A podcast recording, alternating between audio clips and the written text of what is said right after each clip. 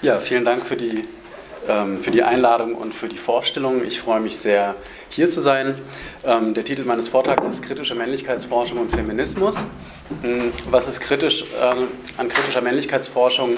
Ähm, kommt da drin aber auch vor. Ich habe im Internet diese beiden Titel gefunden, das macht aber überhaupt nichts, das passt sehr gut zusammen. Ähm, ich würde Ihnen euch gerne erstmal einen Überblick darüber geben, worüber ich heute spreche. Der Titel, Titel klingt das schon ein bisschen so an.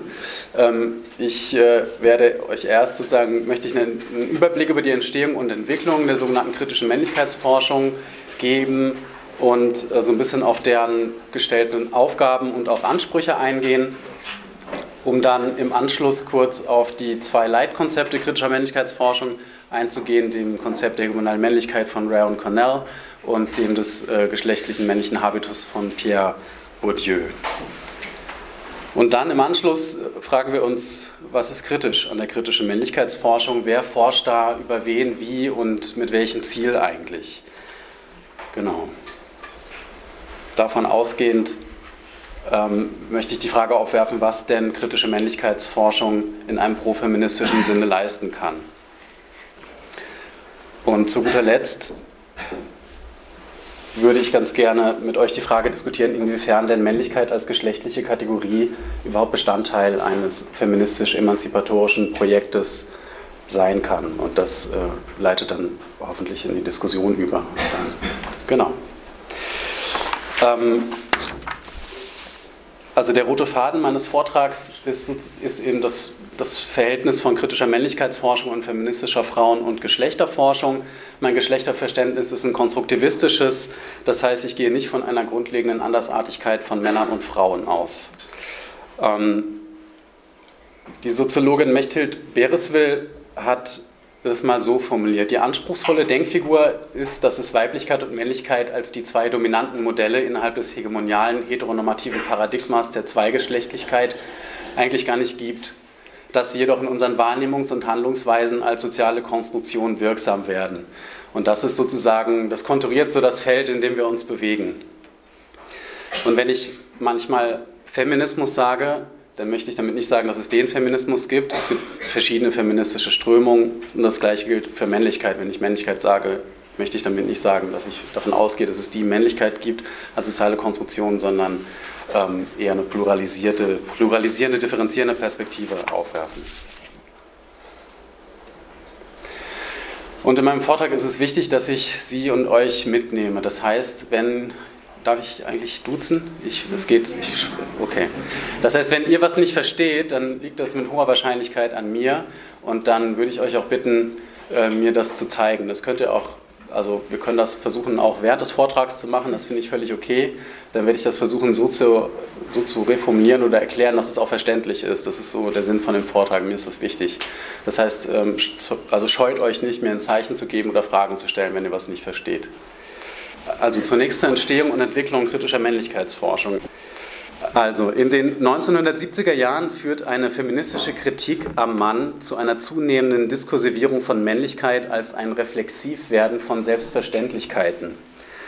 In der Folgezeit weitet sich das Blickfeld der Frauenforschung. Es geht nicht mehr nur oder vorwiegend um die Frau bzw. um Frauen, sondern zunehmend um die Verhältnisse der Geschlechter. Das ist sozusagen der Wandel von der feministischen Frauenforschung hin zur feministischen Frauen- und Geschlechterforschung.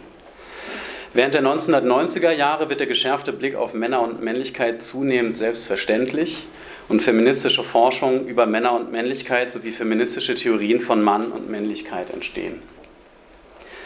Innerhalb dieses geschlechterpolitischen Diskurses der 1980er Jahre entwickelten sich anknüpfend an feministische Kritik und Theoriebildung die Critical Men Studies als Bestandteil einer interdisziplinären kritischen Erforschung der Geschlechterverhältnisse.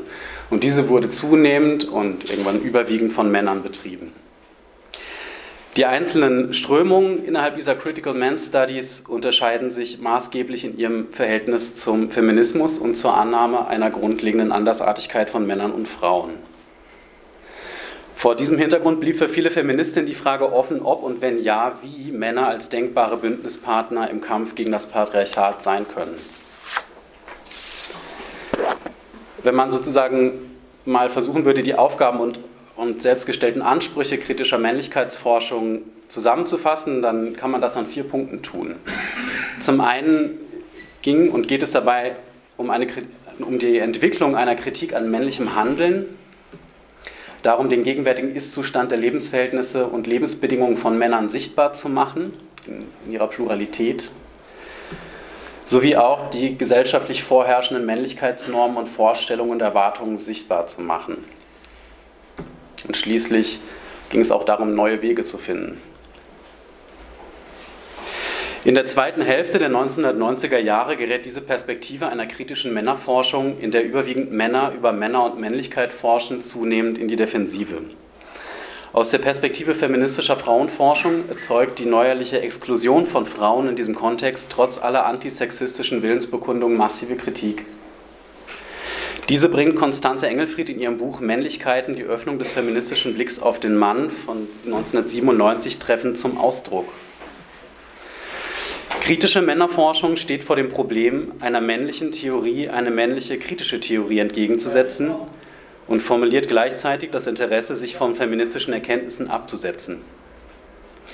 Neben einer spannungsgeladenen Beziehung zu traditionellen Wissenschaftskonzepten und deren männlichen und weiblichen Vertretern befindet sich kritische Männerforschung auch in einer zwiespältigen Auseinandersetzung mit der feministischen Frauenforschung. Silka Scholz fasst die überwiegend soziologischen Arbeiten kritischer Männlichkeitsforschung in drei Kategorien zusammen. Zum einen in die Neubestimmung von hegemonialer Männlichkeit in heutigen Gesellschaften, in die allgemeine Integration der Kategorie Geschlecht in die Analyseperspektiven verschiedener Forschungsdisziplinen und in Analysen, die Männlichkeiten in Bezug auf das Geschlechterverhältnis in den Blick nehmen und dabei eine grundlegende Revision theoretischer Ansätze einstreben. Jetzt haben wir so einen ersten Überblick über die Entstehung und Entwicklung kritischer Männlichkeitsforschung aufgeworfen und dabei festgestellt, dass eine zunehmende Beteiligung von Männern dabei von Beginn an in einem Spannungsverhältnis mit feministischen Perspektiven stand und auch nach wie vor steht.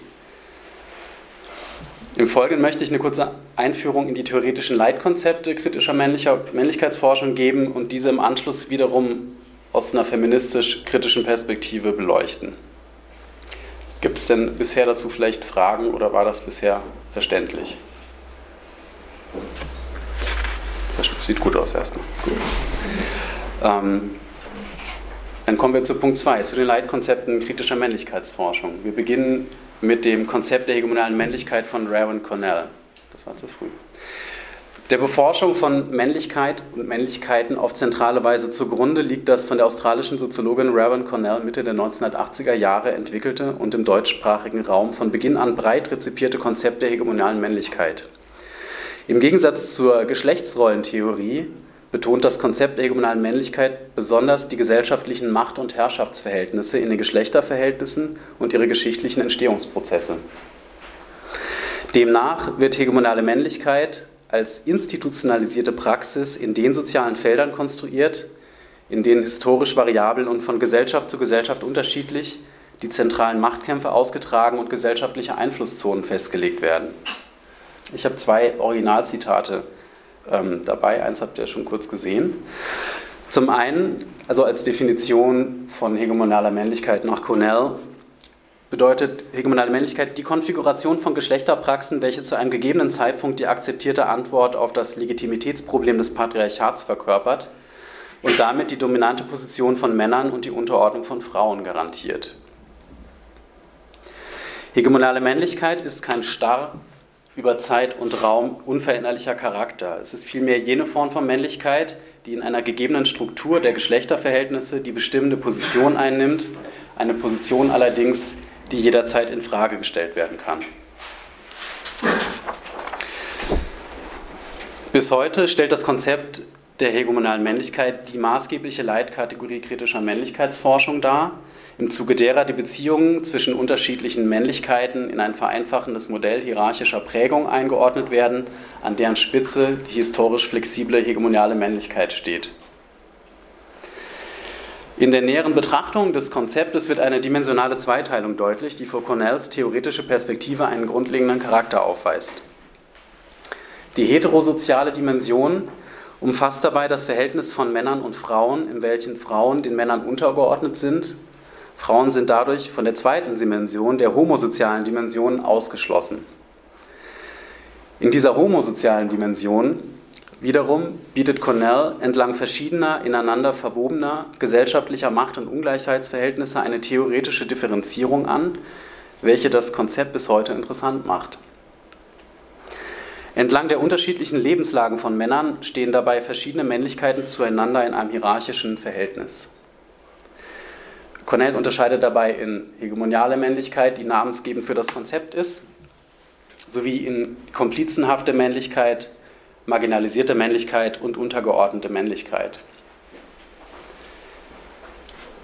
Um sich das so ein bisschen zu verdeutlichen ähm, und zu konkretisieren, ähm, ist sozusagen, wenn man sich sozusagen, also die komplizenhafte Männlichkeit profitiert auch von davon, also vom Patriarchat sozusagen, ist aber der hegemonalen Männlichkeit untergeordnet, beispielsweise aufgrund einer niedrigeren Klassenlage.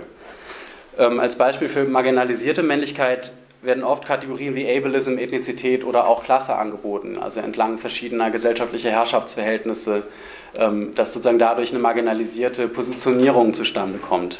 Und als Beispiel für untergeordnete Männlichkeit wird in der Regel Homosexualität genannt, die sozusagen disqualifiziert, verweiblicht werden und ähm, auch in der homosozialen Dimension keine, keine Rolle spielen, nach Cornell. Ich fasse jetzt nochmal kurz zusammen. Nach Cornell stehen unterschiedliche Männlichkeiten zueinander in einem hierarchischen Verhältnis, das geprägt ist von Komplizenschaft, Marginalisierung und Unterordnung. Unabhängig davon, in welchem Verhältnis Männer zu den jeweiligen Männlichkeiten stehen, haben sie gemein, dass sie alle von dem Ausschluss von Frauen in der heterosozialen Dimension profitieren. Diesen Profit nennt Cornell patriarchale Dividende. Könnt ihr mir bisher folgen? Gibt es Fragen? Entschuldigung, kannst Ja. du mal das heterosozial und homosozial nochmal kurz erklären? Ja, also die heterosoziale Dimension umfasst das Verhältnis von Männern und Frauen nach Cornell. Und diese, die, dieses Verhältnis ist geprägt durch die Unterordnung von Frauen. Ähm, dadurch sind Frauen ausgeschlossen aus der homosozialen Dimension. Und in der homosozialen Dimension werden sozusagen die Machtkämpfe ausgetragen unter verschiedenen Männlichkeitstypen. Frauen haben sozusagen aber aus, also in dieser theoretischen Perspektive keinen Zugang zu dieser homosozialen Dimension und können folglich auch nicht teilnehmen an diesen Kämpfen sozusagen um Macht. Okay? Ja. Vielleicht ähm, kannst du das nochmal ein bisschen klarer sagen. Ähm, das ist es gibt diese vier Typen, eine hegemoniale Männlichkeit, Komplizenschaft und diese anderen beiden. Und kann man das so verstehen, dass sich jeder Cis-Mann oder wie auch immer da zuordnen kann? Also dass Mensch, Männer, Cis-Männer, manche so eher die hegemoniale Männlichkeit vertreten, indem sie halt quasi Alpha-Tierchen sind, eher so und richtig gut klarkommen im Patriarchat und dann stuft sich das so runter. Ne? Mhm. Und die Komplizenhafte ist dann, die machen so mit, aber sind jetzt nicht die absoluten Alpha-Tiere. So muss man sich das ungefähr vorstellen. Ne? Und dann geht es immer weiter. Oder privilegierte quasi. Ja, Ja, okay. genau, danke. Das war total gut erklärt. Okay, okay. Nee, wirklich. Also vielen Dank. Ähm, das ist aber, ich finde das eine spannende Frage. Ähm, und vielleicht können wir das in der Diskussion nochmal aufgreifen. Kann man jetzt sozusagen einzelne Männer entlang verschiedener Marker ähm, diesen Männlichkeitstypen zuordnen? So? Also das kann man wirklich diskutieren. So. Ich bin mir da nicht so sicher. Also, um das nochmal kurz einzufangen. Männer profitieren sozusagen von dem Ausschluss von Frauen in der heterosozialen Dimension und diesen Profit nennt Cornell die patriarchale Dividende. An dieser Stelle lässt sich Cornell aus einer intersektionalen Perspektive aber auch noch ergänzen. Wenn wir die Verwobenheit verschiedener gesellschaftlicher Macht- und Ungleichheitsverhältnisse berücksichtigen, die für Geschlechterkonstruktion immer auch von Relevanz sind, dann stellen wir fest, dass es sich in Abhängigkeit von der gesellschaftlichen Positionierung von Männern nicht nur um eine patriarchale Dividende, sondern auch um eine rassistische Dividende und oder eine klassistische Dividende handeln kann. Das lässt sich entlang verschiedener Herrschaftsverhältnisse, von denen diese Gesellschaft durchzogen ist, weiter durchdeklinieren. Also Männer profitieren alle vom Patriarchat und das nennt Cornell die patriarchale Dividende. Weiße Männer profitieren von Patriarchat und Rassismus. Das wäre sozusagen die patriarchale und die rassistische Dividende. Und sagen wir, weiße Oberschichts- oder Mittelschichtsmänner profitieren von Patriarchat, Rassismus und Kapitalismus. Und das ist dann noch eine klassistische Dividende. Also das ist, das ist jetzt eine theoretische Aufarbeitung. Intersektionale Perspektiven sind sehr komplex. Ähm, und spannend ist es eben, sich das empirisch anzugucken, was das genau für eine Verbindung eingeht, welche Herrschaftsverhältnisse dadurch entstehen, was für Konsequenzen das für die Betroffenen hat.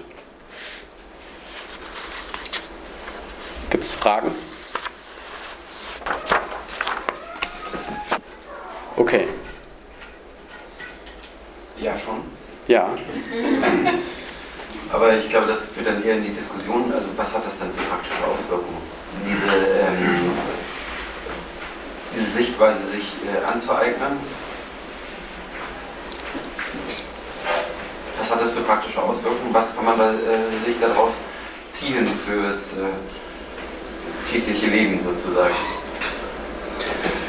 Das kommt, glaube ich, ganz darauf an, wer das fragt. Ja, genau. Sie fragen das jetzt. Ähm, ich glaube Verschiedenes. Ähm, wollen wir das in die Diskussion mitnehmen? Von mir aus gerne. Ich schreibe mir das mal auf.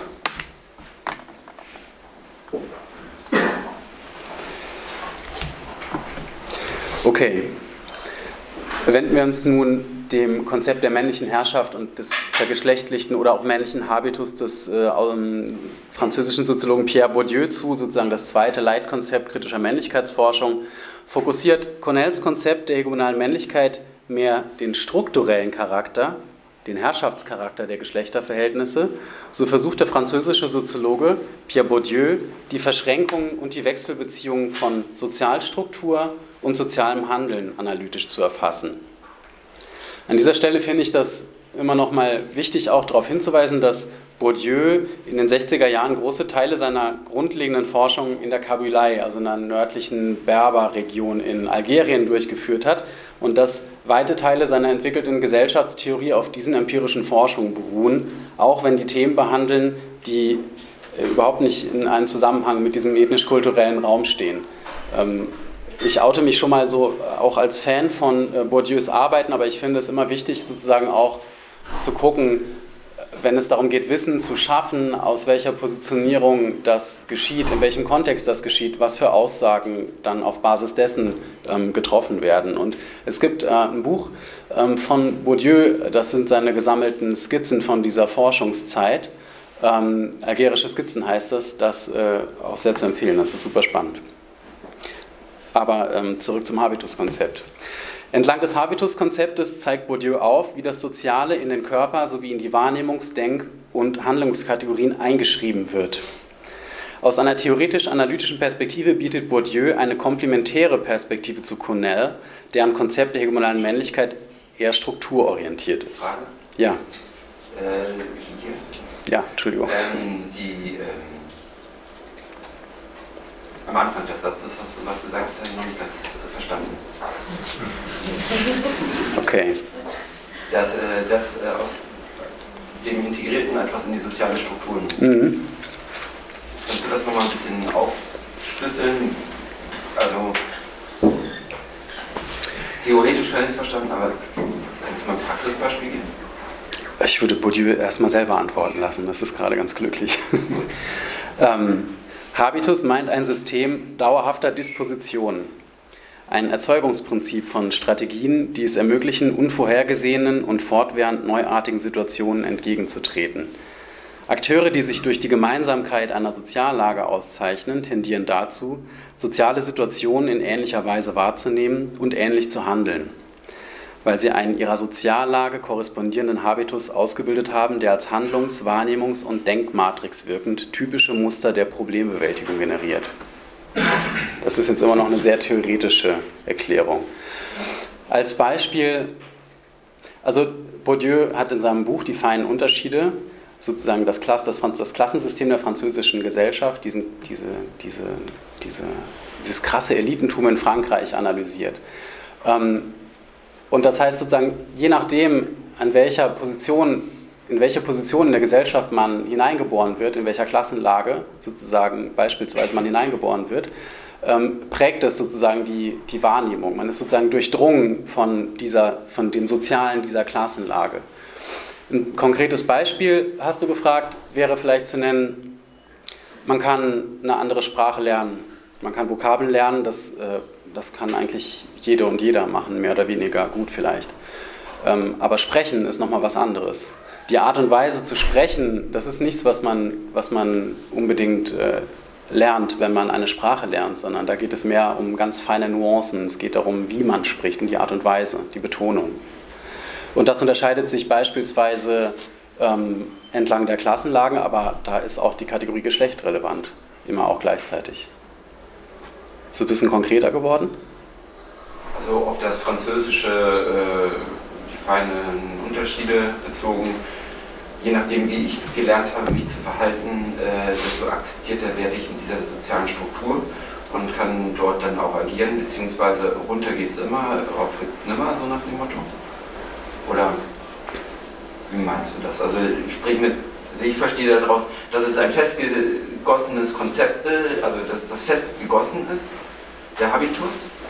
Und ähm, wenn ich das anstreben würde, eine andere Klasse zu erreichen oder ein anderes Verhalten zu erreichen, äh, würde mir das nicht gelingen, so klingt das. Ähm, nee, so ist das aber nicht. Es ist nicht festgegossen, aber man, also man ist sozusagen durchdrungen davon. Es ist nicht so, dass man sich überlegt, ich, dass, man, dass man es jetzt verändert, sondern das muss man sich dann abtrainieren. Also das ist, ähm, das ist so natürlich in Anführungszeichen wahrgenommen, dass man ähm, dass es überhaupt nicht bewusst ist, sozusagen. Also die Voraussetzung, das zu ändern, wäre erstmal Bewusstsein und im Anschluss dessen Dekonstruktion.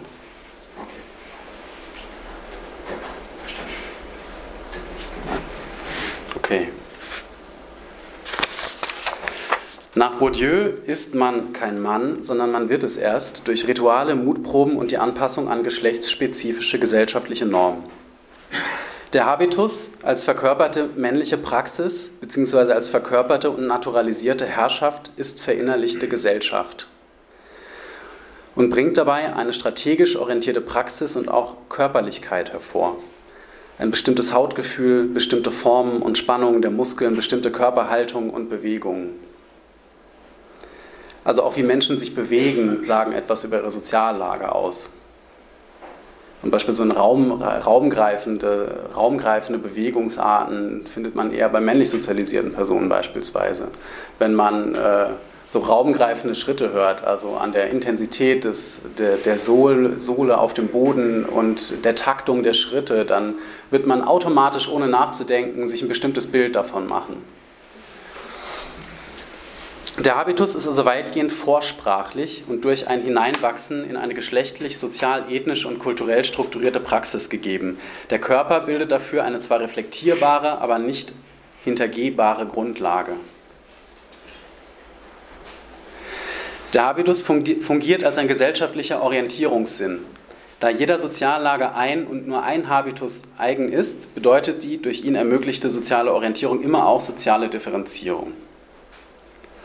Es besteht also ein enger Zusammenhang unterschiedlicher Ausprägungen von Männlichkeit mit der Verschiedenheit von sozialen Lebenslagen und Milieus und vor allem Generationenzugehörigkeit. Verschiedene Männlichkeiten in gesellschaftliche Kontexte zu stellen, bedeutet dabei jedoch nicht Statusgleichheit unter Männern. Verschiedenen Konstruktionen von Männlichkeit gemein ist, dass sie entlang des hegemonial heteronormativen Geschlechterparadigmas zunächst unter der abwertenden Abgrenzung von Weiblichkeit erfolgen. Frauen bezeichnet Bourdieu in diesem Zusammenhang als schmeichelnde Spiegel, als Zuschauerin und zugleich Adressatin der von den Männern ausgetragenen ernsten Spielen des Wettbewerbs.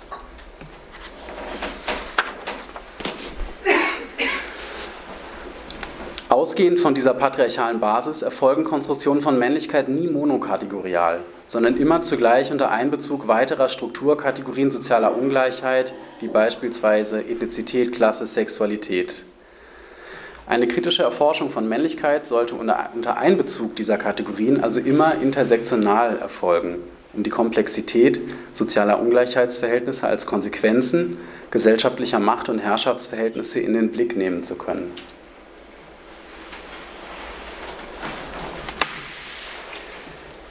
Fasse an dieser Stelle nochmal zusammen.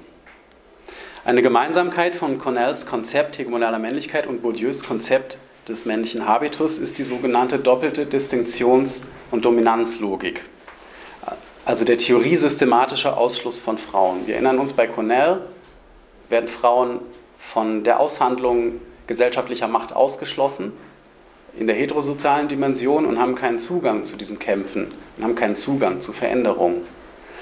Bei Bourdieu sind Frauen lediglich schmeichelnde Spiegel, die am Rande der ernsten Spiele des Wettbewerbs, die, die durch Männer ausgetragen werden, stehen. Und haben auch keinen Zugang zur Aushandlung von Macht und Herrschaft. Dieser theoriesystematische Ausschluss von Frauen ist ein Grund, weshalb sich beide Konzepte einer ausgeprägten feministischen Kritik gegenüber sahen und sehen. Grund genug also, um zu fragen, was ist denn jetzt eigentlich das Kritische an kritischer Männlichkeitsforschung? Aber zunächst nochmal die Möglichkeit, auch Fragen zu stellen. Das war jetzt sehr viel Theorie. Ähm. Mich würde mal interessieren, wie, wann, wann hat das denn alles mal angefangen? Also, äh, ja, also gab es mal eine Zeit, wenn ich jetzt an die Jäger und Sammler denke, sozusagen, wo das nicht so war, und dann sind wir irgendwann in so einer Gesellschaftsform dazu gekommen. Irgendwie ja, diese, diese Jäger- und Sammlerperspektive, das ist eine, die im Geschlechterdiskurs immer mal wieder aufgebracht wird. Ich kann, bin 1982 geboren, ich kann dazu nicht so viel sagen. Ähm, ähm, genau. Aber können wir vielleicht eine Diskussion nochmal aufnehmen?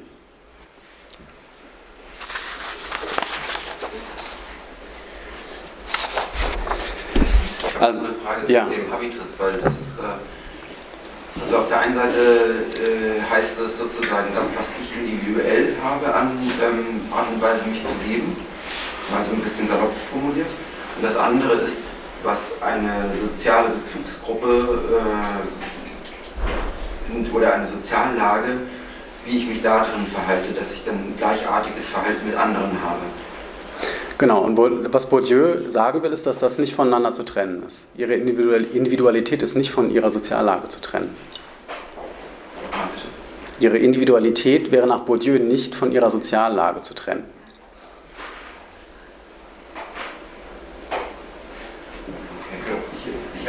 Ja, bitte. Äh, ich hätte nicht genau verstanden, also die zentrale Kritik an den beiden Ansätzen durch äh, feministische Forschung ist, dass, äh, dass sozusagen in dem System Frauen da mehr oder weniger einfach ausgeschlossen werden und sie deswegen nicht ja, flexibel genug sind auch andere Dinge zu erkennen. Oder vielleicht kannst du das noch klarer machen. Ne, die Kritik ist, dass, dass in diesen theoretischen Perspektiven Frauen keinen Zugang zu der Aushandlung von Macht haben. Die werden sozusagen aus einer theoretischen Perspektive von Anfang an an die Seite gestellt. Und das ist aus einer feministisch-emanzipatorischen Perspektive äh, problematisch. Bitte. Aber es sind ja nicht nur die Frauen, die darunter leiden, darunter leiden ja auch Männer, die nicht die hegemoniale Männlichkeit performen. Ja, aber sie profitieren trotzdem immer noch davon, dass sie Männer sind. Ja. Genau. Ja, aber so innerhalb der Männer ist diese hegemoniale Männlichkeit. Genau. Genau, das ist sozusagen das Merkmal dieser Unterschied, der Anordnung dieser verschiedenen Männlichkeitstypen, dass sie zueinander in einem hierarchischen Verhältnis stehen. Es gab da, glaube ich, noch eine Meldung. Bitte. Ich wollte nochmal erkundigen nach dieser feministischen Kritik, weil es ist ja eine, eine analytische Theorie, keine normative. Es mhm. ist ja immer ein Feststellen von, von Strukturen und Zusammenhängen, kein, keine Forderung danach. Deswegen ja, hätte ich mich dieser, dieser Frage nach der feministischen Perspektive angeschlossen, wie, wie genau diese Kritik formuliert ist. Ja, das kommt jetzt. Ähm, Gibt es noch weitere Fragen an dieser Stelle? Okay, dann würde ich erstmal weitermachen. Also, was ist jetzt kritisch an kritischer Männlichkeitsforschung? Wie ist das mit männlicher Wissenschaft und Wissenschaft von der Männlichkeit? Wie eingangs erwähnt, sind feministische WissenschaftlerInnen dem anhaltenden Boom kritischer Männer bzw. Männlichkeitsforschung von Beginn an auch mit Skepsis begegnet. Die relativ neue Disziplin sah sich als zunehmend männliche Wissenschaft trotz ihres bekundeten Selbstverständnisses einer beschränkten Ergänzung feministischer Geschlechterforschung zunächst einem Generalverdacht ausgesetzt. Die Frage, ob bzw. auf welche Weise Männer in feministische Diskurse, die zunehmend erfolgreich das Ziel verfolgen, die Interessen von Frauen auf die Tagesordnung von Wissenschaft, Politik und Gesellschaft zu setzen, mit einbezogen werden sollen, wirft bis heute komplexe politische Fragen auf. Bettina Mattes bringt diese feministische Kritik auf den Punkt, wenn sie provokativ fragt, was und wem nützt es, wenn man weiß, welche Männlichkeit hegemonial zu nennen ist.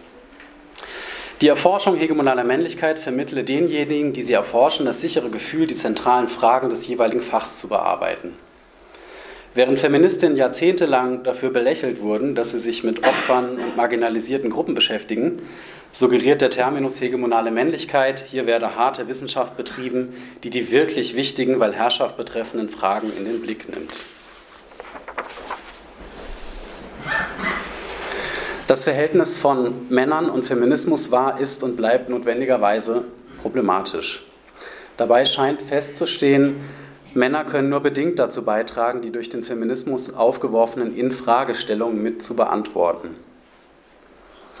Die besonders im deutschsprachigen Diskurs prominente Fokussierung auf hegemoniale Männlichkeit zeichnet sich jedoch dadurch aus, dass sie entlang ihrer inhärenten Perspektive von oben dazu neigt, die symbolische Verknüpfung von Macht und Männlichkeit entgegen ihrer zunehmenden Erosion und ihren drohenden Zerfall zu erhalten.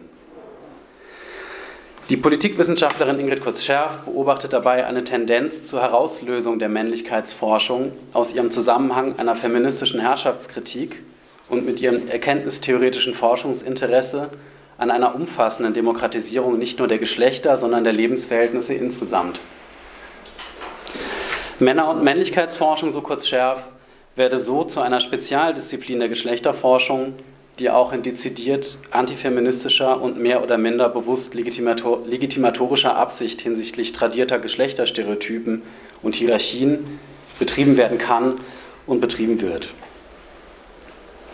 Wenn die überwiegend männlichen Protagonisten besagter Disziplin vor diesem Hintergrund zudem noch mehr oder weniger direkt eine Leitfunktion innerhalb feministischer Theoriebildung beanspruchen, mit der sie sich tendenziell nur selektiv und unzureichend auseinandergesetzt haben, dann stellt sich tatsächlich die Frage, ob es sich bei Teilen kritischer Männlichkeitsforschung nicht mitunter um eine neue Spielart eines ausgesprochenen Androzentrismus handelt, welcher seit jeher als unausgesprochene Leitlinie von Wissenschaft und Politik fungierte.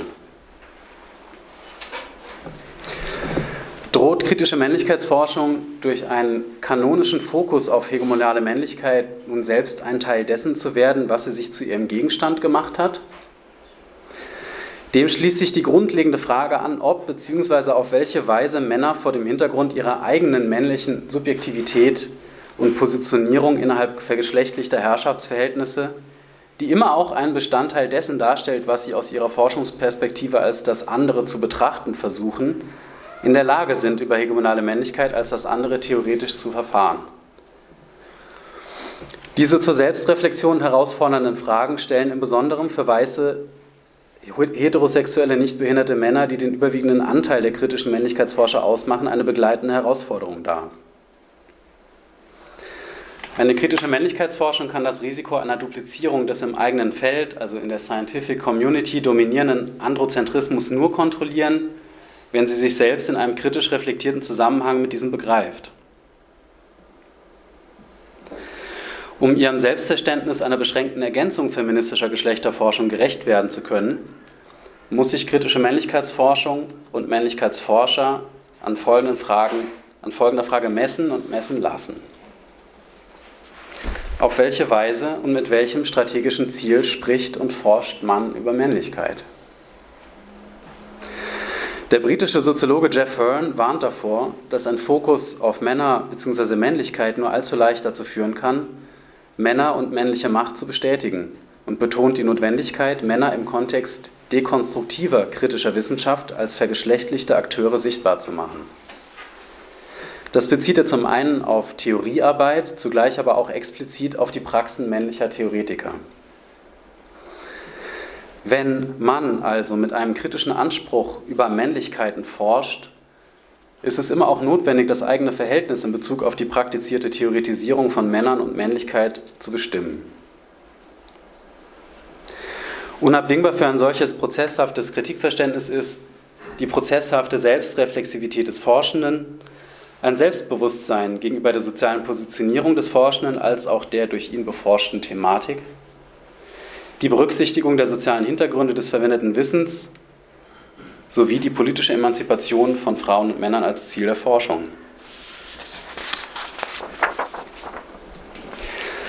Letztlich gilt es entlang einer dekonstruktiven Theoretisierung von Männern bzw. Männlichkeit zu vermeiden, selbige wieder zentral im Diskurs zu positionieren. Die im, insbesondere im deutschsprachigen Diskurs weit verbreitete Perspektive von oben auf die symbolische Verknüpfung von Macht und hegemonaler Männlichkeit, der es im Wesentlichen um eine Neubestimmung von hegemonaler Männlichkeit in heutigen Gesellschaften geht, hat aber eben dies zur Folge und lässt in ihrer Perspektive für widerständiges Potenzial und Veränderung wenig Raum. Kannst du ein bisschen langsamer sprechen? Bitte? Ja, auf jeden Fall. Manchmal werde ich immer schneller, ich merke es überhaupt nicht. Nach Wedgwood und Cornell ist männliche Herrschaft nicht universell, sondern stellt ein dynamisches System dar, das über die Geschlechterbeziehungen unter wechselnden Bedingungen ständig reproduziert und neu konstituiert wird, zu denen auch der Widerstand von untergeordneten Gruppen gehört. Hegemonie ist nach Gramsci weder statisch noch unveränderbar. Hegemonial ist das, was sich in einer historisch spezifischen Situation gegen konkurrierende Möglichkeiten durchsetzt. Es kann folglich auch herausgefordert und verändert werden. Die Infragestellung von und der Widerstand gegen männliche Herrschaft sind keine neuen Phänomene und genuin feministische Projekte. Feministische Forschung und Politik beschäftigen sich seit jeher mit marginalisierten und untergeordneten Gruppen.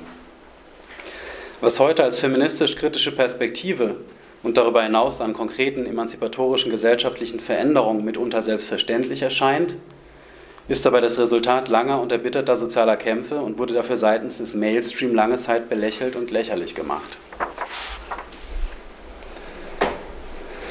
Was kann kritische Männlichkeit also in einem profeministischen Sinne leisten. Nach einer These der britischen Soziologin Lini Siegel sind es nicht ausschließlich Frauen, die die ständige Bedrohung des gesellschaftlich produzierten männlichen Macht- und Überlegenheitsideals darstellen, sondern auch und in besonderem andere Männer. Zwar werden innerhalb kritischer Männlichkeitsforschung auch marginalisierte Gruppen und Männlichkeitskonstruktionen nicht hegemonialer Gruppen empirisch beforscht, Besonders der Forschungsstand im deutschsprachigen Raum zeichnet sich jedoch durch die Dominanz einer Perspektive von oben aus, die eine Neubestimmung von hegemonaler Männlichkeit als Zweck verfolgt. Hintergründe für die Dominanz dieser Ansätze liegen mitunter in einer starken Orientierung an empirischer Forschung, die sich durch eine ausgeprägte Theorieferne auszeichnet. Silke Scholz verweist auf einen generellen Mangel an theoretischen Konzepten innerhalb der kritischen Männlichkeitsforschung und sieht darin einen wesentlichen Grund für die Popularität besagter Leitkategorie. Eine der wirkungsmächtigsten Ausprägungen hegemonaler Männlichkeit sind androzentrische Deutungsmuster sozialer Wirklichkeit, die die reale Dominanz von Männern in den modernen Gesellschaften diskursiv als Abwesenheit, Unsicherheit und Nichtexistenz von Frauen inszenieren. Dies äußert sich nicht. Kannst du mal wiederholen den letzten Satz bitte? Ja. Ich lese erst nochmal vor, ja. Eine der wirkungsmächtigen Ausprägungen hegemonialer Männlichkeit sind androzentrische Deutungsmuster sozialer Wirklichkeit, die die reale Dominanz von Männern in den modernen Gesellschaften diskursiv als Abwesenheit, Unsicherheit, Nichtexistenz von Frauen inszenieren. Dies äußert sich nicht zuletzt in der verbreiteten Vorgehensweise, Männlichkeit als soziale Konstruktion zwar relational zur Weiblichkeit zu konzipieren, jedoch empirisch nur biologische Männer und Männlichkeit zu untersuchen, was wiederum eine Theorie systematischer Ausschließung von Frauen zur Folge hat. Dabei bestehen für eine kritische Männlichkeitsforschung gerade in Ansätzen, die den Anspruch verfolgen, Widerstandspotenzialen und emanzipatorische Alternativen zu hegemonaler Männlichkeit in einem geschlechteremanzipatorischen Sinne zu erforschen, Möglichkeiten, ihrem expliziten Anspruch gerecht zu werden. Ja. Und einen Beitrag zu feministischer Forschung zu leisten. Ja. Du hast es jetzt schon ein paar Mal gebraucht. Ich, eigentlich, ich glaube, ich weiß mittlerweile, was das heißt. Anthrozentrisch ist auf die Mann konzentriert. Genau, es ist sozusagen die vermeintlich selbstverständliche Perspektive, die Frauen ausblendet. Im, Im, Gegensatz zu Maskulinismus ist sozusagen nochmal die bewusste Abwertung von Weiblichkeit. Androzentrisch ist zum Beispiel eigentlich fast jegliche Grundlagenforschung in der Wissenschaft, weil Frauen erst mit viel, also mit großer Verspätung Zugang zu Universitäten bekommen haben.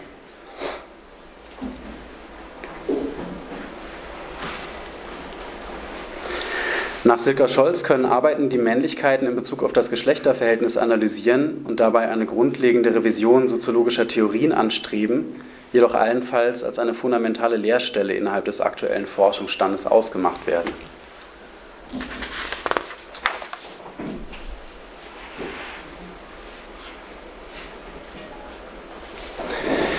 Inwiefern kann Männlichkeit als geschlechtliche Kategorie also Bestandteil eines feministisch-emanzipatorischen Projektes sein?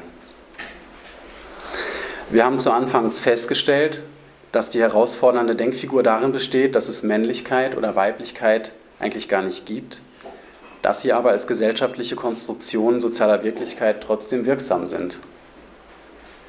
Danach haben wir uns einen kurzen Überblick über die Entstehung und Entwicklung kritischer Männlichkeitsforschung verschafft und uns mit dem Konzept der hegemonalen Männlichkeit und dem des männlichen Habitus derer beiden Leitkonzepte angeschaut. Dabei haben wir als feministische Kritik an beiden Konzepten den theoriesystematischen Ausschluss von Frauen sowie eine dominante Fokussierung auf hegemonale Männlichkeit ausgemacht. Jetzt möchte ich an dieser Stelle nochmal ganz naiv fragen, was bedeutet denn eigentlich Männlichkeit? Und anschließend an diese Frage würde ich den Vorschlag, Männlichkeit als geschlechtliche Kategorie nochmal nach ihrer Brauchbarkeit zu überprüfen. Ich würde sagen, grundlegend für die soziale Konstruktion von Männlichkeit ist der ihr inhärente Herrschaftscharakter. Und dieser Herrschaftscharakter ist in hohem Maße bedürftig, denn ohne Beherrschte keine Herrschaft. Männlichkeit stellt demnach ein bedürftiges Herrschaftskonstrukt dar, welches auf die abwertende Abgrenzung von Weiblichkeit angewiesen ist. Ohne Weiblichkeit kann es keine Männlichkeit geben. Die gewaltvolle Interpretation von Differenz stellt den Kern jeglicher Form von Herrschaft dar und wird durch eine intersektionale Betrachtung der komplexen Verwobenheit verschiedener sozialer Ungleichheitsverhältnisse sichtbar. Wenn Männlichkeit also eine Konstruktion ist, die in patriarchal geprägten Gesellschaften von Herrschaft nicht zu trennen ist, kann es dann eine gute oder progressive Männlichkeit geben, die es anzustreben gelte? Und könnte es sinnvoll sein, beispielsweise im Rahmen einer Doktorarbeit danach zu suchen? Die Bezeichnung toxische Männlichkeit legt dies zumindest nahe. Der Begriff geht meines Wissens zurück auf das in Deutschland 2017 erschienene Buch Boys Don't Cry, Identität, Gefühl und Männlichkeit des britischen Journalisten Jack Irwin und erreichte als populärwissenschaftliche Veröffentlichung weit mehr Menschen als viele soziologisch einschlägige Aufsätze aus der kritischen Männlichkeitsforschung. In dem autobiografisch angelegten Buch erzählt der Autor alltagsnah und unter anderem, unter anderem von dem Nichtverhältnis zu seinem Vater und dessen Verweigerung, konsequent medizinische Hilfe in Anspruch zu nehmen, bis hin zu seinem Tod. Irwin reflektiert darin auch vergangene Beziehungen und seine Schwierigkeiten als Mann in einer Partnerschaft einen offenen und bewussten Umgang mit seinen Gefühlen und Unsicherheiten zu finden. Schwierigkeiten und Unfähigkeiten von Männern, einen Zugang zu ihren Emotionen zu finden und vor sich selbst und anderen Verletzlichkeit und Unsicherheit einzugestehen, illustriert Irwin schließlich anhand von Suizidstatistiken in England, um aufzuzeigen, dass toxische Männlichkeit für Männer lebensgefährlich sein kann. Toxische Männlichkeit giftig und schädlich für Männer selbst und für andere auch. Das scheint Interesse zu wecken toxische Männlichkeit, sowas will doch niemand. Dadurch wird für Männer also ein positiver Ansatzpunkt geschaffen, sich mit toxischer Männlichkeit auseinanderzusetzen. Aber warum toxisch? Und was ist an dieser Bezeichnung problematisch? Die Bezeichnung toxische Männlichkeit legt die Überlegung nahe, dass Männlichkeit insofern nicht toxisch, schon okay oder gar erstrebenswert sei. Dadurch gerät der Herrschaftscharakter der sozialen Konstruktion von Männlichkeit in seiner Bedürftigkeit aus dem Blick. Denn die Voraussetzung dafür, dass Männlichkeit als soziale Konstruktion überhaupt erst hervortreten kann, beruht ja nicht nur auf der Abgrenzung, sondern auf der Abwertung von Weiblichkeit. Und ich, also manchmal ist auch die Rede von kritischer Männlichkeit. Und da weiß ich auch immer nicht so genau, was das sein soll. Also ich würde sagen, kritische Männlichkeitsforschung, ja, sich kritisch mit Männlichkeit beschäftigen, ja, aber eine kritische Männlichkeit, was ist das denn? Ich hatte eben nach so einer kurzen Rekapitulation, als ich immer schneller geredet habe, meines Vortrags vorgeschlagen, Männlichkeit als geschlechtliche Kategorie auch nochmal nach ihrer Brauchbarkeit zu überprüfen. Äh, und Nina Degele macht das total super. In ihrem Aufsatz Männlichkeit in Queeren beschäftigt sich Nina Degele mit dem Verhältnis von Männern, Männlichkeiten und Heteronormativität. Ausgangspunkt ihrer Überlegung ist dabei die Feststellung, dass keine der Eigenschaften wie beispielsweise Gewaltbereitschaft, Risikobereitschaft, Abenteuerlust, Körperkraft oder das Aushalten von Schmerz einer kritischen Überprüfung als exklusiv Männern zurechenbar standhält. Das heißt entweder, so Degele, dass Männlichkeit ein zu breiter Begriff ist und nicht ausreichend definiert, was Männer sind und tun, oder dass Männlichkeit nicht nur einer als Männer definierten Gruppe von Menschen offen steht.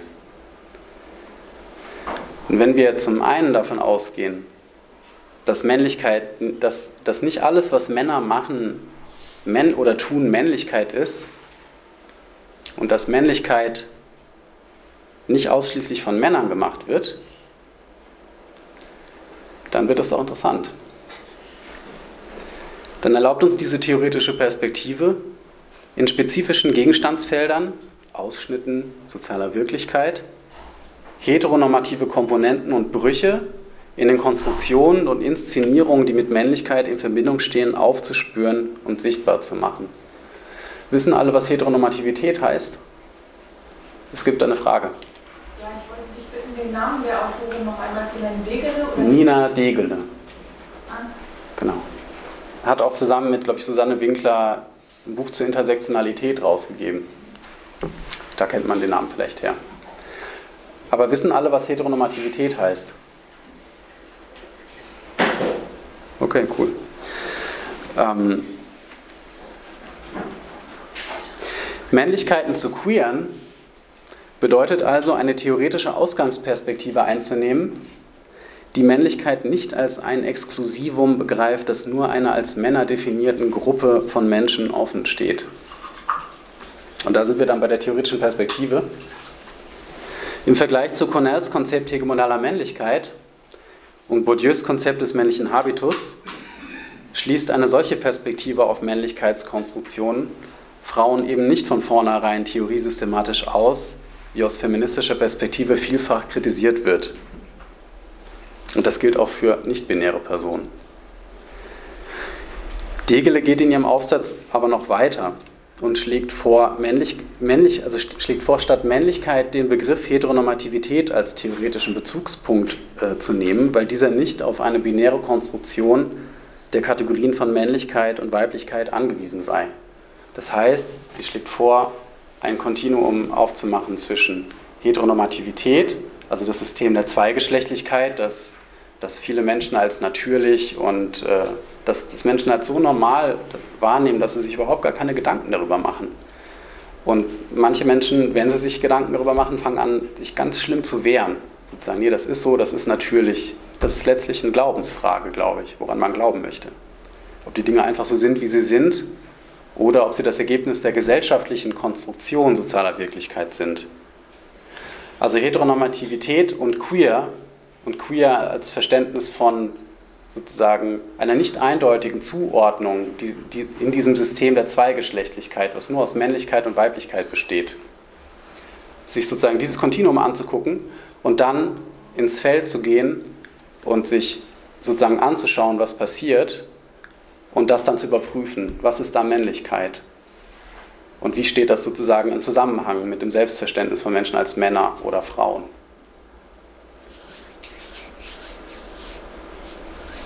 Ja, ich bin, glaube ich, erstmal fertig. Vielen Dank für eure Aufmerksamkeit.